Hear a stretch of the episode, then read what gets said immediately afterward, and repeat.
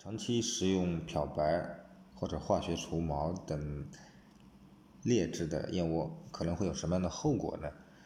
漂白或者化学除毛的燕窝，它含有高氧化物，长期食用，如果情况比较严重啊，可能会致癌。